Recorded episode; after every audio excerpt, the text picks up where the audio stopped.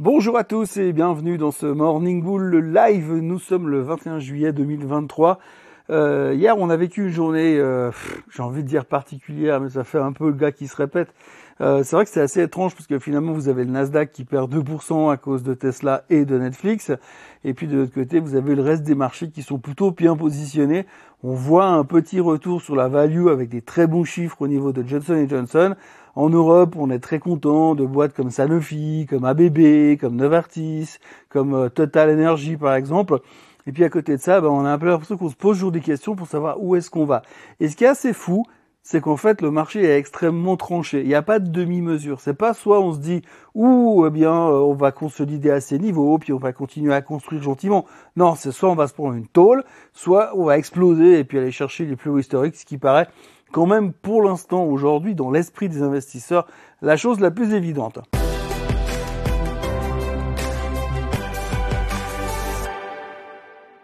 Alors si on décortique un petit peu ce qui s'est passé hier, on a beaucoup parlé de Tesla et beaucoup parlé de Netflix, bien évidemment. Les deux titres ont, pratiquement perdu 10% les deux, 10% pour Tesla et 8,5% pour Netflix grosso modo.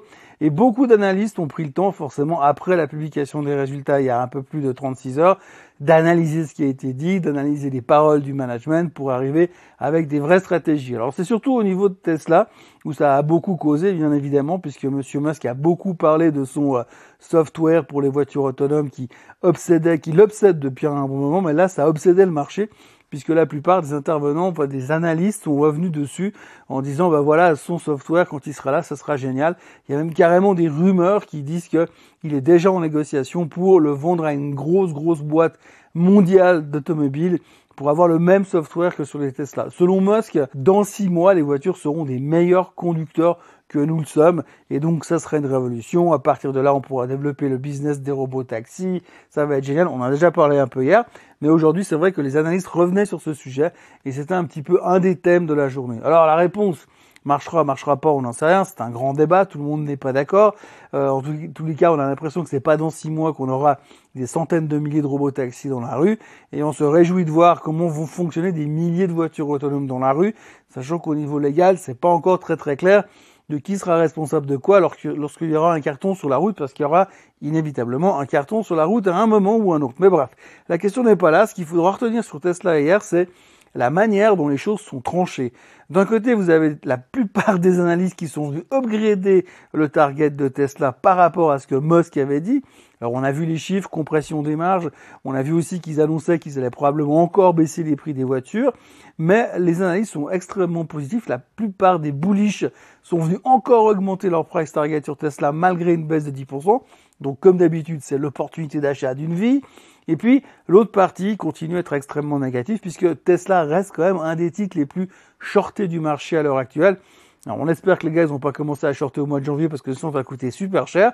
Mais pour l'instant, on sent encore quand même qu'il y a soit de l'extrême positivisme, soit de l'extrême négativisme. Et ça représente assez bien le marché aujourd'hui. On a aussi beaucoup parlé de Netflix, on a digéré les résultats de Netflix, alors grosso modo pas grand chose, si ce n'est que la plupart, le, consensus général, c'est de dire que grosso modo, la baisse de Netflix est clairement exagérée par rapport à ce qu'ils ont publié hier.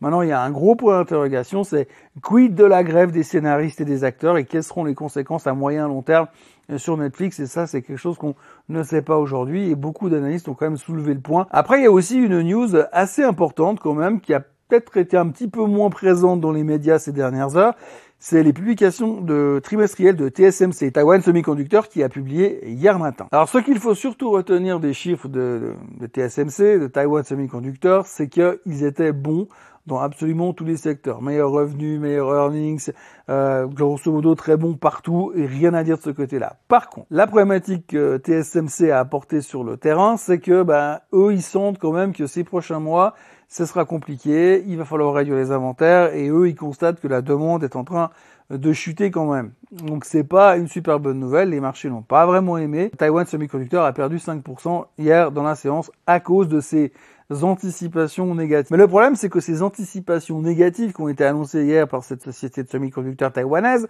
eh bien, elle a mis la pression sur tout le secteur. Forcément, on se dit si eux ça va pas, c'est pas que ça va rigoler de l'autre côté. Et puis en même temps, on avait eu la veille ASML qui avait été super prudent sur les, exportations sur la Chine à cause de tout ce qui se passe entre les États-Unis et la Chine. Maintenant, vous avez Taiwan Semiconductor qui vient nous dire que ça sera compliqué le reste de l'année. Taiwan Semiconductor est un des plus gros fournisseurs d'Apple, donc s'ils pensent qu'il y aura moins de consommation ces prochains temps, on peut imaginer qu'Apple peut-être vont commander un petit peu moins de ces semi-conducteurs. Euh, on peut laisser supposer que Apple s'attend à vendre un tout petit peu moins de leurs produits puisqu'ils commandent moins de matériel.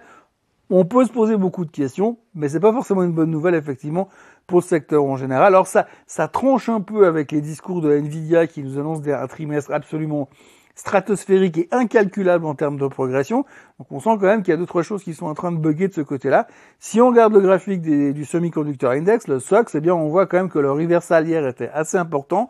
On a une résistance, enfin un support plutôt sur les 3600 qui est très important et qu'il faudra tenir absolument, sinon on va avoir une tendance baissière qui pourra se redessiner là-dessus.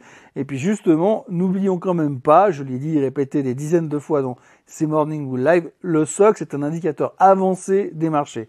Alors loin de moi l'idée de vouloir peindre le diable sur la muraille aujourd'hui, on a quand même l'impression qu'on cherche par moment les choses négatives qui pourraient euh, nous poser problème. Enfin, ce qu'il faut retenir aujourd'hui, c'est qu'effectivement, dans l'ensemble des marchés, on a vraiment ce côté extrêmement tranché, très très négatif ou très très positif. On continue à surfer sur le résultat, ce sera bien évidemment la préoccupation principale de ces prochaines semaines. On a oublié de mentionner une chose, c'est que bah, la semaine prochaine, il y a la Fed. D'ailleurs, on voit très bien que tout ce qui est macro, ça s'est complètement disparu.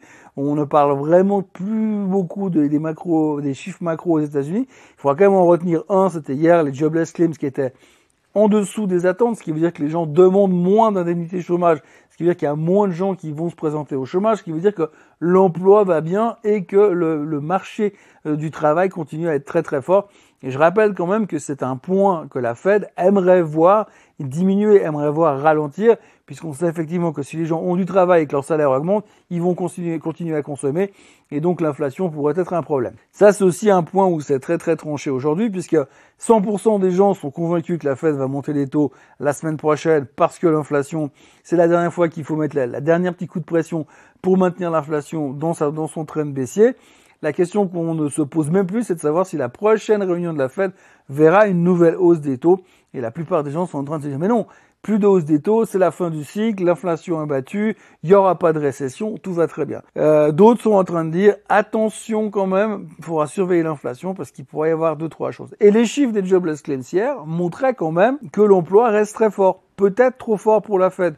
C'est pas une discussion qu'on va avoir maintenant, mais c'est quelque chose qu'on va devoir garder dans nos esprits parce que peut-être que Monsieur Powell, lui, il a envie d'en parler très prochainement. Pour le reste, en attendant, on surfe sur les chiffres trimestriels. On notera des très bons chiffres quand même sur Johnson Johnson hier. Johnson Johnson a publié des chiffres nettement au-dessus des attentes, donc de très très bonnes surprises de ce côté-là. Retour d'intérêt sur les titres de la, de la value, puisque Johnson Johnson reste un, un gros player dans tout ce qui est euh, dividendes. Il fait partie des dividendes aristocrates depuis des années et des années. C'est un titre qui va tout d'un coup, qui rebondit violemment, plus 6%. On voit que les problèmes du talc cancérigène et tout ce qu'ils sont en train de régler, c'est en train d'aller derrière eux. Donc plutôt intéressant et un retour d'intérêt sur les choses un peu plus défensives. D'ailleurs, on l'a vu très clairement hier, les gens, ils sortaient des boîtes euh, comme Tesla ou Netflix et ils allaient se repositionner sur les choses un peu plus calmes plus défensive. C'est aussi pour ça que le Dow Jones est le seul indice américain hier qui termine en hausse pour la neuvième séance consécutive. Alors neuf séances de hausse consécutive sur le Dow Jones. Alors ok, c'est pas à coût de 3%. Eh bien, ça fait plus depuis 2017 que c'était plus arrivé. Donc on voit quand même qu'il y a quelque part du repositionnement et des gens qui se remettent dans un, un sens différent sur les marchés et que l'ultra croissance est moins populaire dans l'immédiat, mais on va voir avec les chiffres qui vont sortir parce que là, on finit la première vraie semaine de résultats. Aujourd'hui, on aura encore American Express et Schlumberger qui publieront. Et puis après, la semaine prochaine, on va commencer à parler de choses encore plus concrètes, encore plus de semi-conducteurs et encore plus de réponses à nos questions par rapport à ce qui se passe au niveau euh, de la croissance dans la technologie. Est-ce que ça continue vraiment? Est-ce que l'intelligence artificielle est en train de révolutionner totalement le marché à ce point-là? Pas mal de questions qui vont être répondues dans les deux prochaines semaines. Et puis forcément, à partir de la semaine prochaine, eh bien, autant vous dire que mardi et mercredi, on va parler que de la Fed. Mercredi soir, on aura l'annonce de la Fed, mais surtout on aura la possibilité d'interpréter, de lire, de voir ce que finalement euh, les autorités euh, bancaires américaines sont en train de nous préparer, ou en tout cas anticipe pour la suite des événements et ce sera le gros sujet de la semaine prochaine. Pour ma part, eh aujourd'hui, ce qui me frappe effectivement, c'est toujours ce côté extrêmement tranché. On a l'impression qu'il y a deux camps, comme d'habitude dans la finance, les bears et les boules, euh, et qu'aujourd'hui il n'y a pas vraiment d'entre-deux, il n'y a plus personne qui hésite. On cherche juste à être dans le bon sens du prochain move.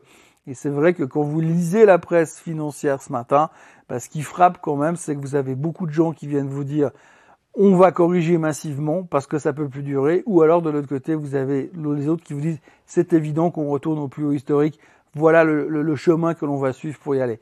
Donc les convictions sont extrêmes dans les deux sens, et quand les convictions sont extrêmes dans les deux sens, ça veut aussi dire qu'à un moment donné, il va y avoir un retour à la moyenne qui pourrait être un petit peu plus violent que ce qu'on a vécu ces derniers temps. Alors 2% de baisse sur le Nasdaq hier, c'était quand même quelque chose qu'on voit pas toutes les semaines depuis quelques mois. Est-ce que c'est le prémisse de quelque chose? J'en sais rien.